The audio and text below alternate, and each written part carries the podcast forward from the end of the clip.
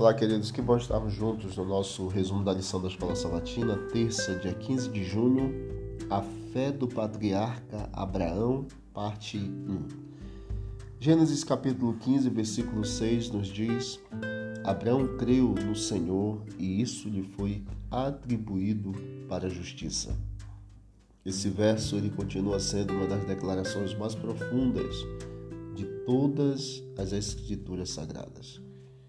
Ele estabelece a verdade crucial da religião bíblica de que a justificação ocorre somente pela fé, e isso muitos séculos antes de Paulo escrever sobre esse assunto em Romanos.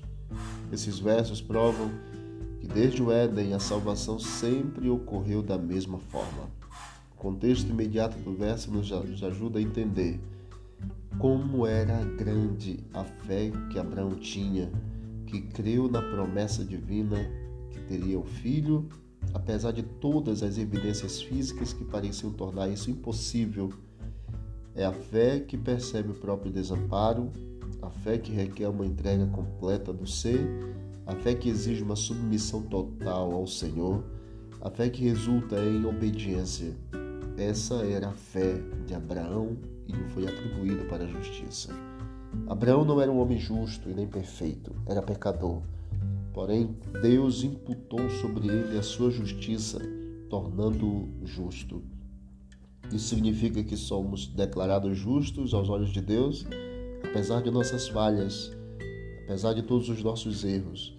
Significa que o céu nos vê como justos, mesmo que não sejamos. Ele fez isso a Abraão e fará todos os que vierem a ele na fé que Abraão teve também.